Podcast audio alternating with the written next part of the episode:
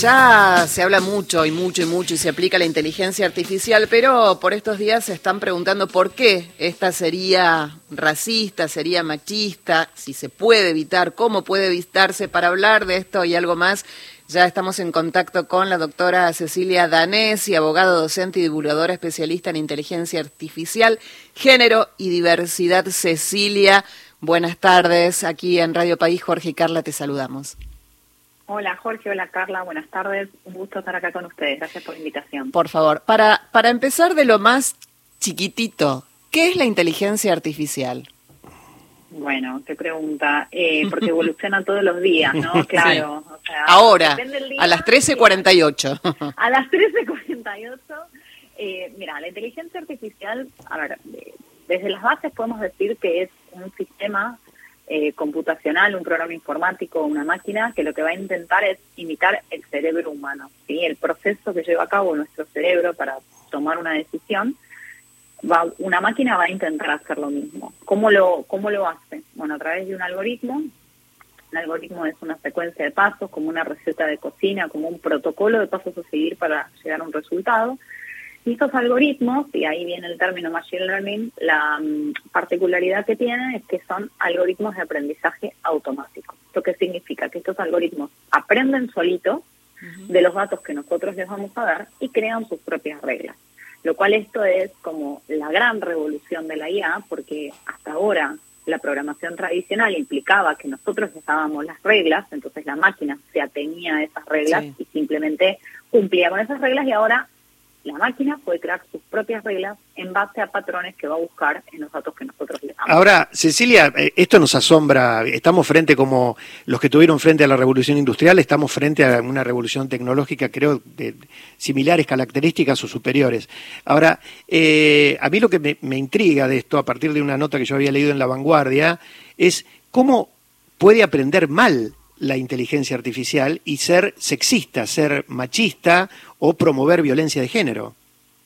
Bueno, acá depende cómo lo queramos ver. Si es que la tecnología está aprendiendo mal o nosotros le estamos enseñando mal, cómo le estamos enseñando, ¿no? Es lo mismo que a un niño, eh, que uno, por ejemplo, le enseña que tiene que maltratar a las mascotas o le da, por ejemplo, solamente libros donde haya estereotipos de género, bueno, este niño no es que está aprendiendo mal, sino que nosotros, con la información o de la manera que le estamos enseñando, es la equivocada, no es representativa, está sesgada, tiene prejuicios, ¿no? Pero la eh, inteligencia artificial no podría comparar, digo, en un, estoy hablando en un, en un terreno hipotético, no podría comparar experiencias a partir de este desarrollo íntimo de la propia inteligencia artificial, comparar otros desarrollos como para decir, esta persona o quien me nutre me está enseñando mal?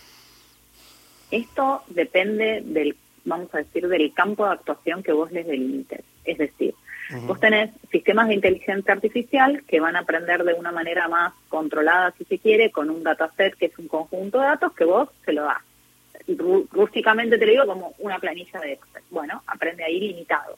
Con lo cual, muchas comparaciones o mucho más lejos que esa planilla de Excel no va a ir porque es lo que vos le estás dando y, no va a ir más allá. Después tenés otros modelos que son mucho más eh, voluminosos, que aprenden de una manera más libre y más abierta, como son todos estos claro. Gemini, este nuevo de Google, etcétera, que son modelos monstruosos, vamos a decir, que aprenden libremente de Wikipedia, de lo que sucede en las redes, de todo, y que además van aprendiendo muchísimo de las interacciones que van teniendo con sus usuarios, ¿no? Entonces ahí sí tenés tal vez una libertad mayor, si se me permite la palabra, de hasta dónde van a llegar estos modelos. Mm. Pero hay una realidad, siempre va a estar eh, muy marcado por los principios, las variables y los parámetros que nosotros le demos cuando lo entrenamos. Sí. Entonces, esto que me estás diciendo vos de, sí. che, pero no puede autoponerse un filtro y determinadas cosas eh, banearse, es decir, prohibirse de decir o, revisarlas porque son sexistas, sí puede. De hecho, si, te pones a ver, ChatGPT tiene muchísimas cuestiones, no es perfecto obviamente porque no. El primero, el primero tuvo connotaciones, incluso ciertas loas al nazismo, incluso que se filtraron en el primer ChatGPT. El segundo vino como un poco más corregido.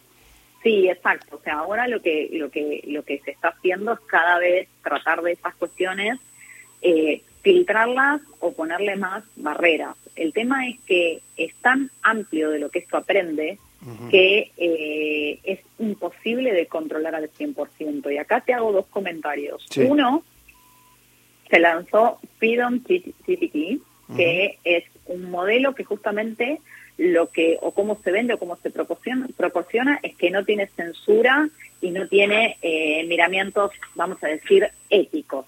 Con lo cual te va a responder absolutamente todo lo que vos quieras sin, sin ningún freno y sin ningún tipo de censura. ¿sí? Entonces, acá se abre un debate que puede ser eterno también de queremos que la IA tenga límites o no, porque hay gente que tal vez es más libertaria, que dice, eh, yo quiero poder preguntarle cualquier cosa y que me responda cualquier cosa. Y además otro punto que hay que tener en cuenta es que vamos camino a lo que es la inteligencia artificial o estos modelos conversacionales cada vez más personalizados, donde vos ya no vas a tener como un chat GPT genérico, sino que cada vez vas a tener tu chat GPT personalizado, o sea, más que se va entrenando con tus gustos, con tus preferencias, que ya existen algunos modelos así, pero eso vamos hacia la perfeccionalización de esto, eh, que obviamente que estos modelos de alguna manera van a reforzar y reafirmar nuestros prejuicios y nuestros sesgos, porque les vamos a enseñar nosotros y obviamente que estos no van a estar diseñados para contradecirnos, sino para alimentarnos. Mm. Cecilia estaba eh, eh, pensando, digo, entonces es sumamente difícil eh, educar y yendo a lo, a, lo, de género y diversidad y de construir a esta inteligencia artificial en relación a, a estos sesgos, rasgos eh, racistas y machistas que tiene, porque a ver, vos le, le, das este una, una lección, le das algo, pero sigue absorbiendo como para ir por, por donde quiere. Claro, o sea, el tema es este, como estos modelos nunca dejan de aprender, claro. ¿sí? Yo, entrenador o supervisor o auditor, como lo queramos llamar, puedo hoy revisarlo y pulirlo y enseñarle lo que fuere, ¿no? Ahora, una vez que empieza a funcionar, si vos tenés una persona que permanentemente le está enseñando a hacer comentarios, eh, comentarios discriminatorios, que además pensá también que todos nos vamos perfeccionando en el sentido que uno perfecciona las técnicas para evitar sesgos, pero también hay personas que, que se dedican a buscar que la tecnología pise el palito, ¿no? Eh, trolls, etcétera, ¿no? Entonces uno puede cada vez decir, bueno, yo quiero que esto sea más eficiente eh, y tratar de que evite los sesgos, pero también en el momento en el que vos lo pones en funcionamiento y de alguna manera sigue aprendiendo de las interacciones con los usuarios, ahí tenés una cuestión de que es incontrolable. Ahora bien, eh, por, no, no, sí, sí, sí. No, lo que, lo que te iba a agregar, que por eso en lo que nosotros estamos trabajando eh, es en buscar que las auditorías algorítmicas o las evaluaciones de impacto ético sean obligatorias en ah. materia de sistemas de inteligencia artificial de alto riesgo. ¿Por qué? A ver, esto ya están varias legislaciones en el mundo donde cada vez se está estableciendo más que determinados algoritmos de alto riesgo, es decir, aquellos que tienen un impacto muy grande en la vida de las personas, cada vez tengan eh, más control. ¿Qué significa una auditoría, por ejemplo? Que vos, de manera periódica, cada un año, cada seis meses, cada dos años, esto se evalúa según el modelo, los tengas que auditar, es decir, los tengas que revisar para ver si en ese año adquirió sesgos o no. ¿sí?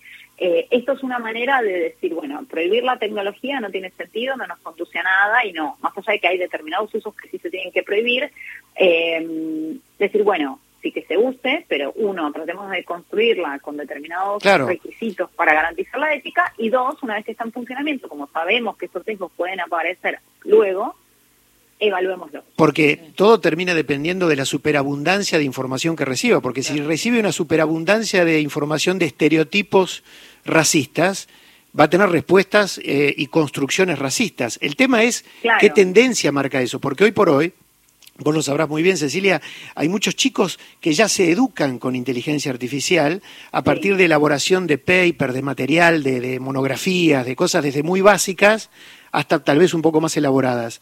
Este, y el problema está ahí, eh, porque mucha de esa información tal vez ya viene sesgada.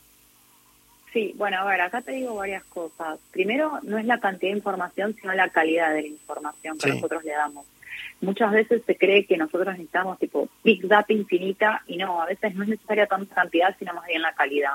Lo que pasa que en modelos tan grandes hacer un control de, eso, de esos datos es imposible. Y en segundo lugar, estoy de acuerdo con esto que decís vos de decir, bueno, ojo, porque con esto se están formando los niños, las niñas, los jóvenes, los adolescentes, y con qué se están formando, pero también te digo, no nos olvidemos que seguro todos los que estamos acá ahora eh, estudiamos en una primaria y en una secundaria con manuales que estaban totalmente estereotipados. O sea, a mí cuando iba al, jardín, a la escuela, me mandaban a jugar a la casita.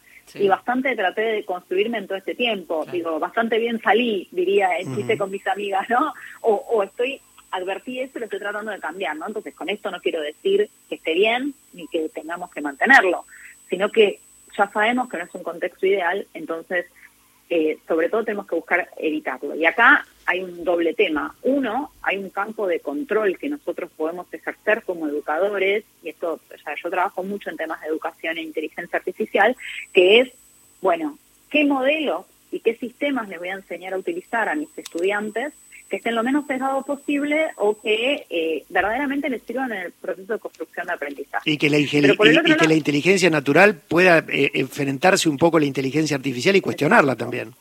Que se potencien y se complementen, exactamente. Pero también tenés otro margen, que es que por más que vos le enseñes todo lo que le enseñes, ellos son libres y tienen esto al alcance de, de, la mano, ¿no? Entonces también tiene que haber una educación de decir, bueno, no seamos hipócritas, eh, porque pongo un ejemplo que esto es algo... Estamos con poquitos segundos, Cecilia, que llegan las noticias en 20 segundos. Bueno, y yo tengo una reunión también, así que pero sí, sí, sí, o sea que bien, pero bueno, nada, el tema es también educarlos para el momento donde ellos interactúan solo con esta tecnología. Muchísimas gracias, Cecilia, muchísimas gracias, doctora Cecilia Danesi, te dejamos tranquila para, para, para tu reunión, gracias por haber pasado por Radio País. Gracias a ustedes. Un abrazo. Eh, la doctora Cecilia Danesi, abogada, docente y divulgadora especialista en inteligencia artificial, género y diversidad.